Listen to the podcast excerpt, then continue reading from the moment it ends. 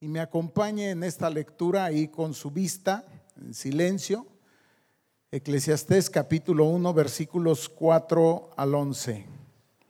Este es uno de los libros, usted lo sabe, que escribió Salomón, escribió otros dos, Proverbios, Eclesiastés y Cantares. Una de las cosas que él dice a las cuales se dedicó fue a observar, ¿no? A observar, algunas, algunas situaciones y bueno, sacó algunas conclusiones y demás de lo que observó y de alguna manera también nos deja algunas recomendaciones. Entonces Eclesiastés, capítulo 1 versículos 4 al 11 dice de la siguiente manera, generación va y generación viene, mas la tierra siempre permanece. Sale el sol y se pone el sol y se apresura a volver al lugar de donde se levanta. ¿De qué está hablando aquí? Está hablando acerca de los ciclos en la naturaleza. El viento tira hacia el sur y rodea al norte, va girando de continuo y a sus giros vuelve el viento de nuevo. Los ríos todos van al mar y el mar no se llena al lugar de donde los ríos vinieron, ahí vuelven para correr de nuevo. Todas las cosas son fatigosas, más de lo que el hombre puede expresar. Nunca se sacia el ojo de ver ni el oído de oír. ¿Qué es lo que fue? Se pregunta. Ah, lo mismo que será. ¿Qué es lo que ha sido hecho? Lo mismo que se hará y nada hay nuevo debajo del sol. Y se vuelve a preguntar, hay algo de que se puede decir, he aquí esto es nuevo, ya fue en los siglos que nos han precedido. No hay memoria de lo que precedió ni tampoco de lo que sucederá después, ni de lo que sucederá habrá memoria en los, en lo, en los que serán después. Entonces aquí nos está hablando acerca de los ciclos en la naturaleza. Si usted pasa una página y va al capítulo 3, gracias hijo. Usted va al capítulo 3 y ahora leemos los versos del 1 al 5. Ahora nos habla de los ciclos, pero no en la naturaleza, sino de alguna manera de los ciclos en la vida del hombre. Y dice, todo tiene su tiempo y todo lo que se quiere debajo del cielo tiene su hora. Tiempo de nacer y tiempo de morir. Tiempo de plantar y tiempo de arrancar lo plantado, tiempo de matar y tiempo de curar, tiempo de destruir y tiempo de edificar, tiempo de llorar y tiempo de reír, tiempo de endechar y tiempo de bailar, tiempo de esparcir piedras y tiempo de juntar piedras, tiempo de abrazar y tiempo de abstenerse a abrazar, tiempo de buscar y tiempo de perder, tiempo de guardar y tiempo de desechar, tiempo de romper y tiempo de coser, tiempo de callar y tiempo de hablar, tiempo de amar y tiempo de aborrecer, tiempo de guerra y tiempo de paz. Y otra vez se pregunta, ¿qué provecho tiene el que trabaja de aquello en que se afana? Yo he visto el trabajo que Dios ha dado a los hijos de los hombres para que se ocupen en él. Todo lo hizo hermoso en su tiempo y ha puesto eternidad en el corazón de ellos sin que alcance el hombre a entender la obra que ha hecho Dios desde el principio hasta el fin. Señor, te alabamos, te bendecimos y te damos gracias porque tenemos esta bendita palabra, porque podemos abrirla y porque podemos, Señor, con tu ayuda reflexionar en ella y encontrar aquellas verdades que pueden ser útiles, importantes para nuestra vida. Te pedimos, Señor, que sea tu Espíritu Santo el que ilumine nuestras mentes, nuestros corazones, y de esta manera podamos, podamos, Señor, conocer, descubrir aquello que tú tienes para nosotros, vivir conforme a ello, y en ello, Señor, recibir tu bendición. En el nombre de Jesús oramos. Amén. Bueno, déjeme decirle algo. Esto que tenemos aquí para nosotros los creyentes es un libro sagrado. Decimos que es un libro inspirado y aceptamos la inspiración total de las escrituras. Es importante que usted sepa eso. En esta iglesia aceptamos la inspiración total de las escrituras. Sin embargo, en este libro debemos entender dos cosas. Una cosa es la inspiración y otra cosa es la revelación. Entonces Dios inspiró a hombres para que escribieran inclusive lo que observaran, lo que observaron en este caso Salomón y sobre lo que concluyeron. Fueron inspirados por Dios. La revelación tiene que ver con aquello que no habría manera que nosotros lo conociéramos ni observándolo N veces, sino es que Dios de manera directa nos lo revela. Dios de manera directa nos lo revela. Entonces aquí tenemos a un hombre que está observando los ciclos en la naturaleza, los ciclos en la vida del hombre, ¿sí? El Espíritu de Dios lo inspira para que escriba y para que nosotros esas verdades, pues, saquemos provecho de ellas y de alguna manera esto también trae crecimiento y madurez a nuestra vida, como veremos. Él escribe sobre los ciclos, en la naturaleza entonces y en la vida del hombre. Ahora bien, la vida del hombre se vive en etapas o ciclos, como usted le quiera llamar. Algunos expertos en estos temas nos dicen que son diferentes etapas por las cuales nosotros pasamos. Pensemos, saben que me gusta de alguna manera tratar de ilustrar esto que pues que quiero compartir con ustedes. Entonces pensemos que aquí está el año cero, a partir del cual nosotros nacemos para ustedes. Entonces aquí comienza el 1, el 2 y así sucesivamente. Esta gente dice que entonces la vida está construida a base de etapas y que nosotros vamos pasando por estas etapas. Así dividen el ciclo de vida, el trayecto de vida, ah, en ocho etapas. Nos dicen que inclusive podemos empezar a contar la vida antes del año cero y a eso le llaman prenatal. Luego viene la etapa de la infancia, la niñez, la adolescencia, la juventud, la adultez, la tercera edad y la ancianidad, digamos, ya de salida de la vida como nosotros la conocemos. El paso de una etapa a otra nos dicen que se vive a través de una crisis. Y ahora trato de explicar esto. ¿sí?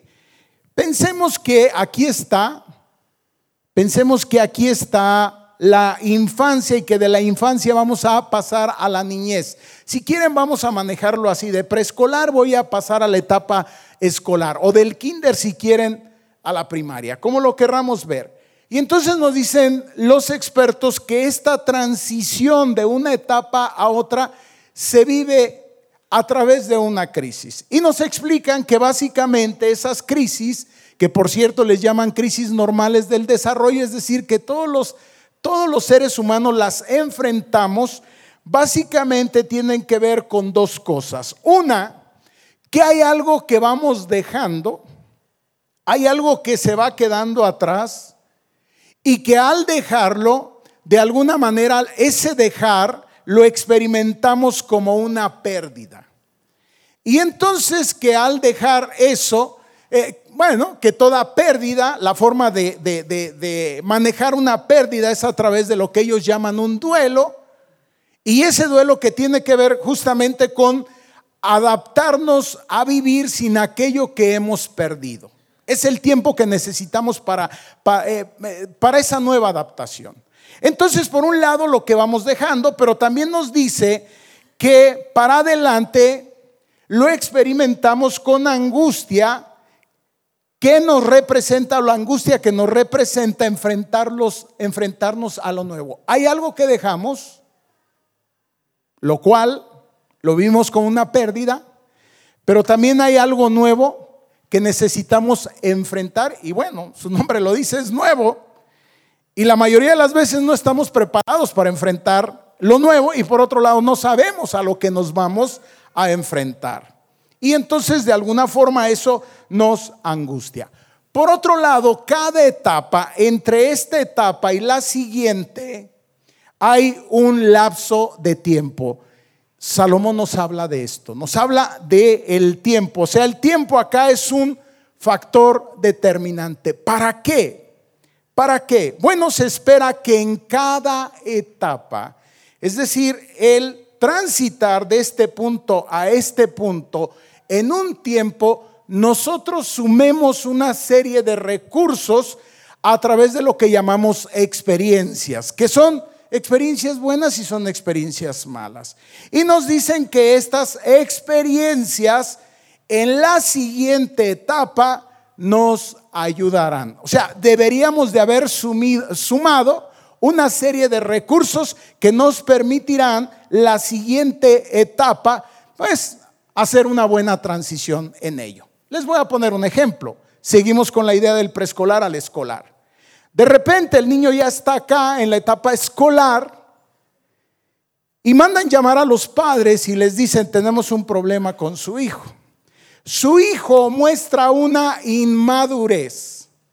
¿Qué es? No cuenta con los recursos que se supone debió de haber integrado acá para hacer este trayecto. Entonces, vamos a tener que bajarlo de grado. ¿Le suena conocido esto? Bueno, fue una experiencia que yo viví. Déjeme decirle que cuando yo entro a la primaria para pasar a tercer grado, pues resulta de que no. Resulta que había ciertas deficiencias y entonces de tercer grado, yo que iba ya en tercer grado, me bajaron a segundo grado. Y yo decía por burro. No, me habían metido a la primaria a los cinco años. Entonces había un nivel de inmadurez en ello. Entonces de esta manera nosotros vamos haciendo una transición, vamos pasando por las diferentes etapas y el tiempo, te decía, es un factor determinante. El tiempo es un recurso no renovable. No renovable. ¿Qué significa esto? Que una vez que nos lo gastamos, que una vez que lo consumimos, no hay manera en cómo podamos aumentarlo, estirarlo, comprarlo, no hay manera. Se acabó el tiempo. Hasta ahí. No habrá más 2018. Lo que sigue es el 2019. El 2018 ya no lo consumimos.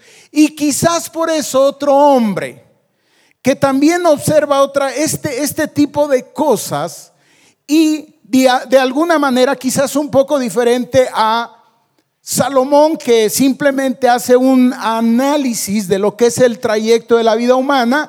Hay otro hombre llamado Pablo que también hace este análisis y dice, miren, el tiempo es muy importante.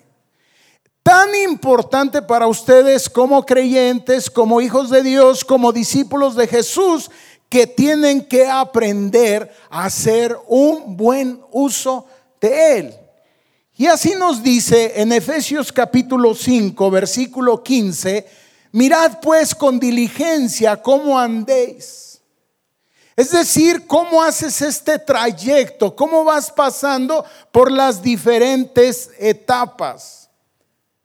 ¿Cómo andéis? Y sigue diciendo, no como necios, sino como sabios. ¿Qué quiere decir? Que hay que hacer un uso adecuado de este primer recurso que es el tiempo y que no es renovable. Debemos aprovechar el tiempo, nos va a decir Pablo. Mirad pues con diligencia cómo andéis, no como necios, sino como sabios, aprovechando bien el tiempo aprovechando bien el tiempo, porque por cierto les dice a los cristianos de su época, los días son malos y creo que eso no ha cambiado mucho. Siguen siendo malos y creo que ahora están peores. Entonces, si ya Pablo está diciendo que debemos tener cuidado con cómo gastamos nuestro tiempo, pues creo que hoy, hoy día mucho más deberíamos de poner atención a esto. Y en otra carta, Colosenses capítulo 4, versículo 5, dice redimiendo el tiempo. Casi dice lo mismo, pero dice rediman el tiempo. ¿Qué quiere decir con redimir? Rescatar. Sí, o sea, encuéntrenle tiempo, principalmente encuéntrenle tiempo a las cosas a las cuales le van a tener que invertir tiempo. Y por supuesto, o sea, Pablo va a hablar de nuestra relación, nuestra relación con Cristo. Entonces, hoy queremos reflexionar brevemente sobre esos ciclos que se van cerrando, que quedan atrás y que muchas veces en esta época aprovechamos para hacer conciencia de ello. Nos obliga, yo espero que sí. Insisto, yo les decía a los hermanos en los otros servicios que hay gente que va por la vida sin reflexionar y en el buen sentido va consumiendo el tiempo hasta que se encuentra con que ya se le acabó.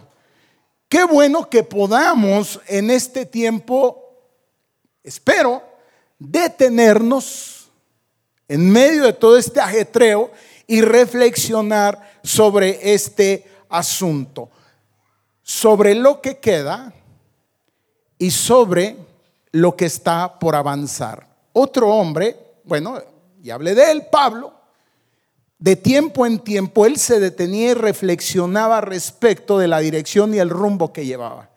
Y podía hacer justamente pararse ahí en este, en este punto de transición y decir, bueno, una cosa hago, voy dejando atrás algunas cosas y el ir dejando atrás algunas cosas también me está permitiendo avanzar en lo que es mi propósito. Veremos por qué hay cosas que necesitamos dejar para poder avanzar. No podemos llevarlas con nosotros. Hay una frase que leí que me gustó mucho. Un gran error es arruinar el presente recordando un pasado que no tiene futuro, dice este autor anónimo. Es decir, este punto de transición, dices, lo podemos arruinar, es un gran error arruinar el presente recordando un pasado que no tiene futuro, o sea, que no abona, que no ayuda. ¿Qué es lo que tenemos que pasar a la siguiente etapa?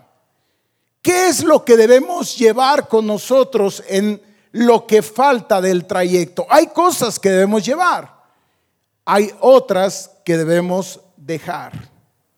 Entonces, ciclo es un proceso de la vida que comienza, tiene un inicio, ¿no? Se desarrolla trayecto y debe llegar el momento en el cual concluya.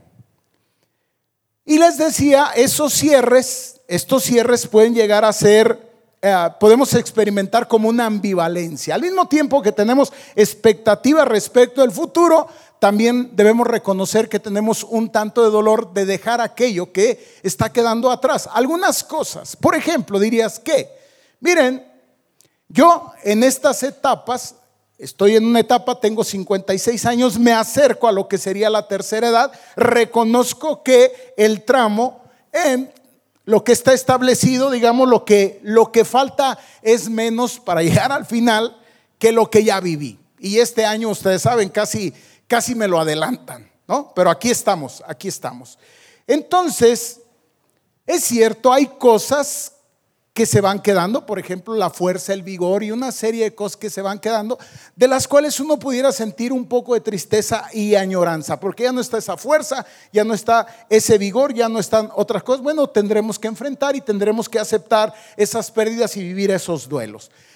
Pero no me quiero referir tanto a eso, sino que dentro de estos ciclos, si dejamos algunas cosas abiertas, si no cerramos algunos ciclos, entonces podrían, te decía, impedir o interferir en nuestro avance personal. Y aquí hay cuatro recomendaciones. La primera, dejar ir.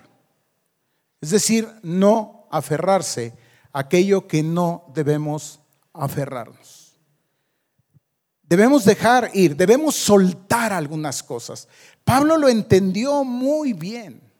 Pablo lo entendió muy bien. Irse desprendiendo de algunas cosas e ir, si quieren ustedes, haciendo la carrera cada vez más ligera. ¿Para qué? Para lo que decía él, llegar al premio del supremo llamamiento, el supremo llamado. Entonces, Creo que sí, creo que hay algunas cosas que debemos irnos despejando, dejar ir, no aferrarnos. Miren, tendemos a aferrarnos a lo conocido por más negativo que esto sea o haya sido.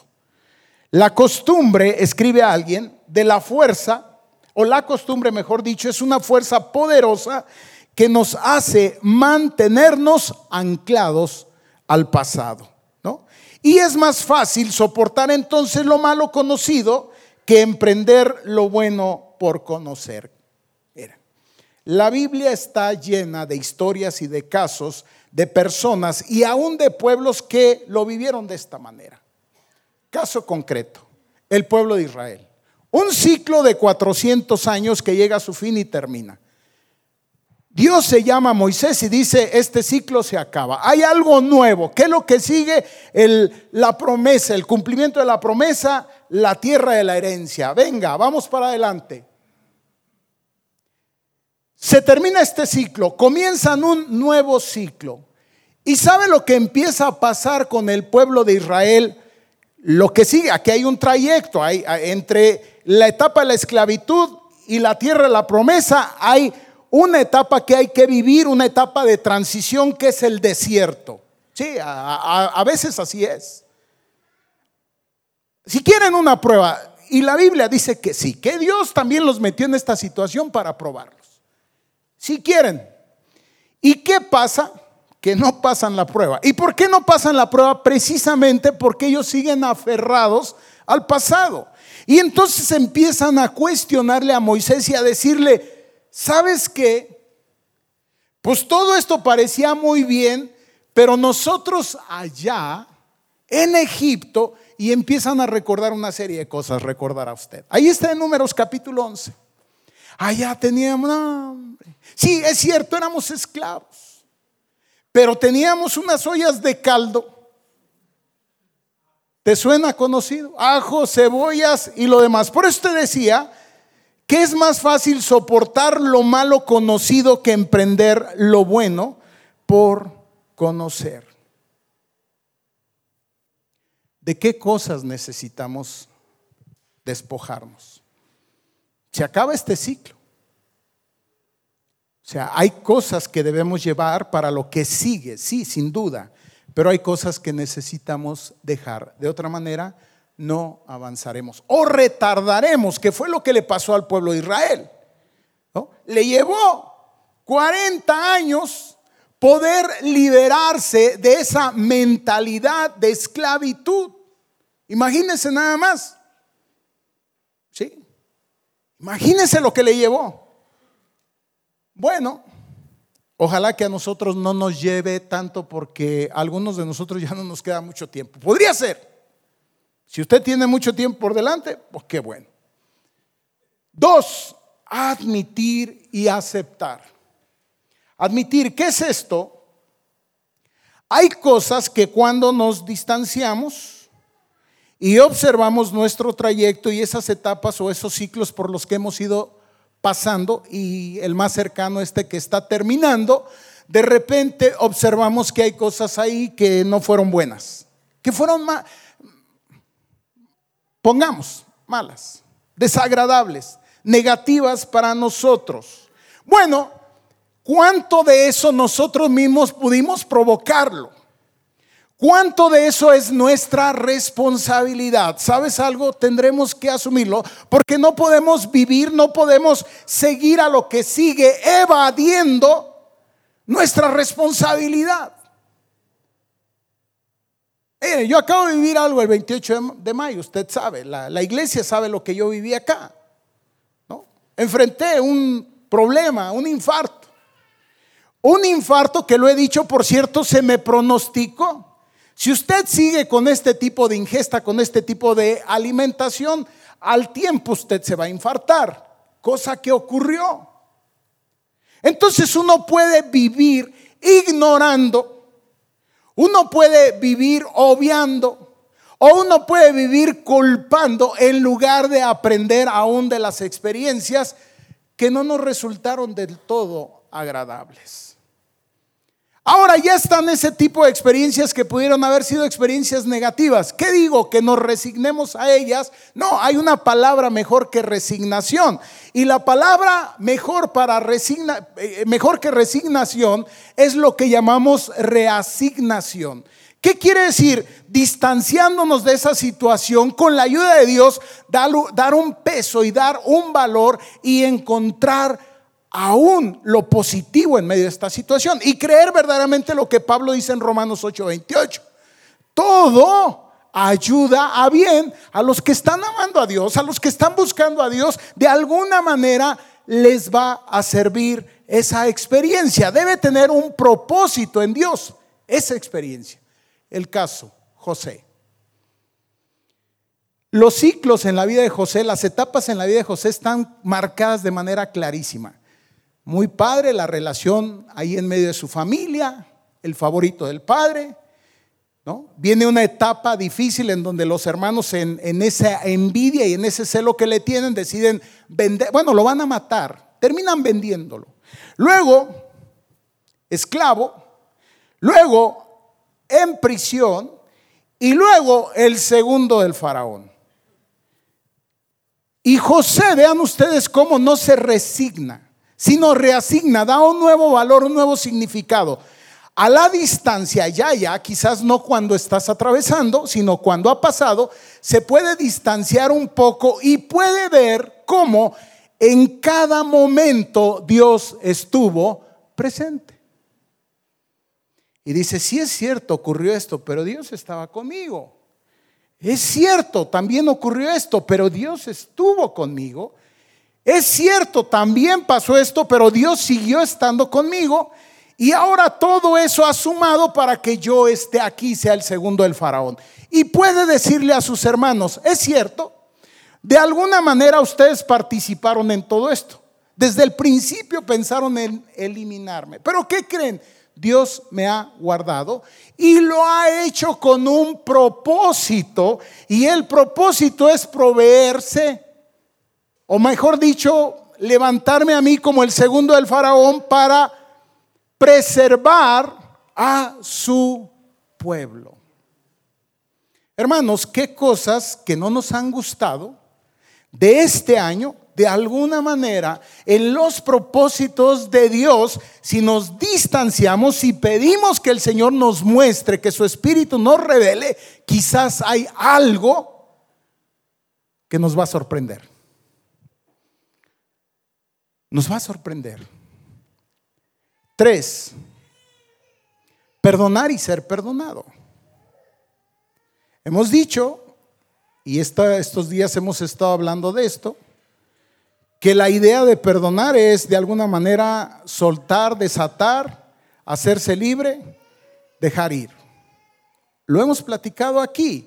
Entonces es cierto y hemos dicho en dónde se utilizaba este verbo y este verbo tenía que ver con, con los puertos y con las embarcaciones que eran amarrados, anclados al muelle y que llega un momento en el cual el barco debe partir.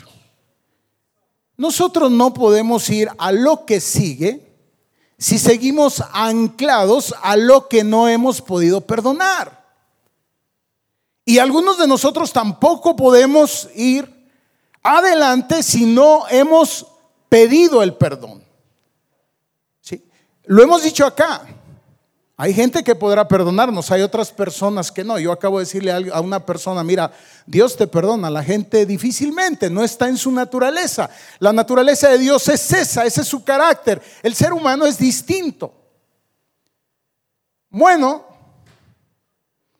pero el Señor te manda hacerlo. Te dice que vayas y te pongas de acuerdo con quien te debas poner de acuerdo, solicites el perdón, ofrezcas la disculpa lo demás lo dejamos al Señor. Experimentes esa libertad. Miren, el Señor en Cristo Jesús nos ha hecho libres. Amén. Nos ha hecho libres. Y yo no entiendo cómo es que habiéndonos hecho libres, algunos de nosotros seguimos atados por esa falta de perdón. Este es un buen momento para sentarnos, para reflexionar y para considerar si es nuestro caso y entonces proceder. Hay algo que nos espera. La próxima semana hablaremos de abriendo ciclos, lo que necesitamos para abrir esos nuevos ciclos, esos nuevos inicios. La Biblia está cargada de esto. Chequen ustedes, todo el Antiguo Testamento es, es fabuloso leer cómo el Señor manejaba. Han oído hablar sobre el jubileo y todas estas cosas. Es maravilloso cómo había un nuevo comienzo, decía el Señor, borrón y cuenta nueva. Vamos, vamos a empezar.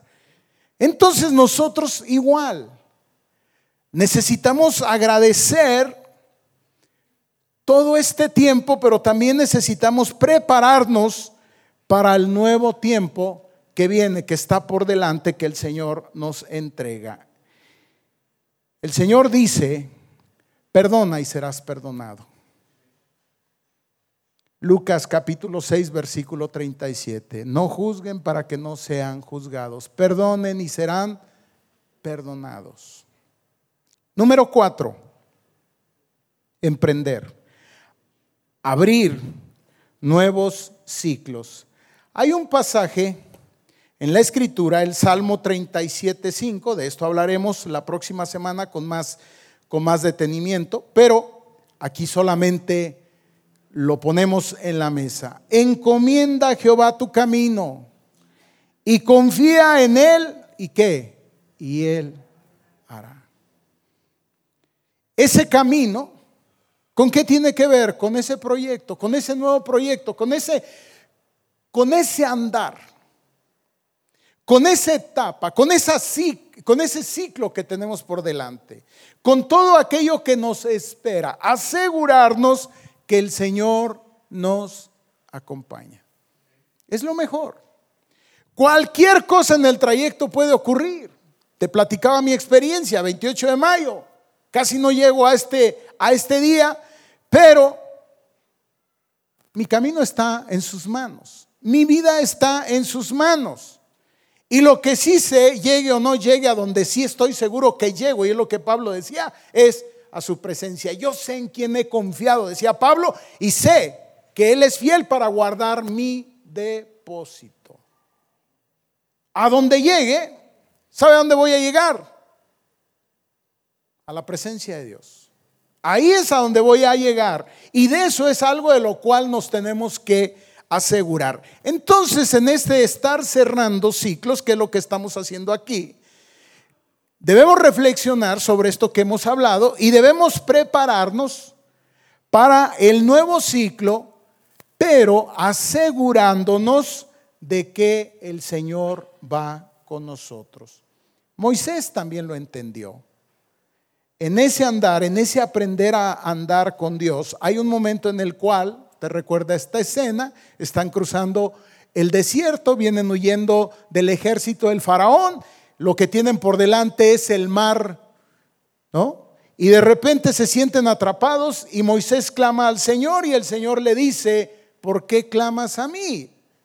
Dile al pueblo que marche. Y es algo que decía, mira, hay gente, y así nos gustaría a todos, que el camino fuera claro, recto, que no nos encontramos con ningún tropiezo y ningún contratiempo en el 2019. Amados, tendremos que aprender a caminar en fe y por fe. Tendremos que aprender a dar el primer paso y ver cómo el mar se abre bajo nuestros pies. Tendremos que hacerlo y en ello nuestra fe, nuestra confianza cada vez más se verá fortalecida. Cada vez más. Entonces, emprende, abre nuevos ciclos. Hay un nuevo camino, hay un trayecto que nos espera por delante a cada uno de los que estamos aquí. Sé, como te he dicho, que todo este fin de año uno se pierde en tanta fiesta. Aceptémoslo. Uno se pierde en tanta celebración. Uno no encuentra tiempos para la reflexión. Uno tiene que hacerse esos tiempos, como dice Pablo. Uno tiene que rescatar esos tiempos. Uno tiene que provocar esos tiempos para la reflexión. Hay tantas cosas que están pasando. Y no solamente en lo personal alrededor de la familia, y tú lo sabes. Pero también en este tiempo nosotros como país, como nación, estamos tan metidos en tantas cosas que necesitamos provocar intencionadamente provocar, abrirnos espacio para la reflexión. Cerremos este ciclo, dando gracias a Dios por cada una de las experiencias, las buenas, las no tan buenas, las malas y las peores. Todo llevémoslo delante de Él. Identifiquemos aquellas cosas que debemos llevar con nosotros y también aquellas que debemos dejar ahí. Descansemos, descansemos en el Señor. Ponga Él entonces paz en cada uno de nuestros corazones. Ponte de pie. Vamos a orar. Vamos a agradecer a Dios dando gracias por cada una de sus bendiciones, pero también poniendo delante de Él lo que resta del trayecto para cada uno de nosotros. Señor, en esta hora, en el nombre de Jesús, venimos delante de tu presencia una vez más, dándote gracias por tu presencia en nuestra vida, tu compañía, tu fiel compañía, Señor. Podemos dar cuenta de cómo en todo este trayecto tú nos has acompañado. Hasta aquí podemos decir, el Señor me ha ayudado. Tú eres esa piedra de ayuda, Jesús. Te alabamos, te bendecimos. Gracias por cada una de las experiencias, buenas, malas, peores. Todas, Señor, dice tu palabra, que abonan, que ayudan, que contribuyen. Edifica nuestra fe, Señor. Desarrolla nuestra confianza en ti. Todas las cosas ayudan a bien, Señor, a los que de corazón te amamos. Y estoy seguro, Señor, que aquí hay un pueblo que te ama. Aquí hay personas, Señor, que te aman, que temen tu nombre, que anhelan, Señor, caminar siempre cerca de ti. Gracias Dios, gracias por todas tus bendiciones. Permite que el día de mañana que estaremos sentados una vez más a la mesa, o donde vayamos a estar, Señor, podamos tomar un tiempo para mostrar gratitud. Y también, Señor, para poner delante de ti este nuevo trayecto. Hay cosas ahí, Señor, que quizás este año no se resolvieron. Hay cosas, Señor, que quizás quedan ahí pendientes. Ayúdanos, Señor, para enfrentarlas. Para con tu ayuda, con tu sabiduría, Señor, resolverlas. Y otras, Señor, totalmente las dejamos a ti, para que seas tú el que se haga cargo. Guarda, Señor, a tu iglesia alrededor del mundo, a tu pueblo, a tu nación, Señor, y a esta iglesia también. Permite que el próximo año sea un año de desafío, de crecimiento, de madurez, Señor, de entrar en una relación plena, profunda contigo y de crecimiento espiritual y también, Señor, que más almas vengan al conocimiento de Cristo. Te alabamos, te bendecimos. Bendito eres, oh Dios, en el nombre de Jesús. Amén.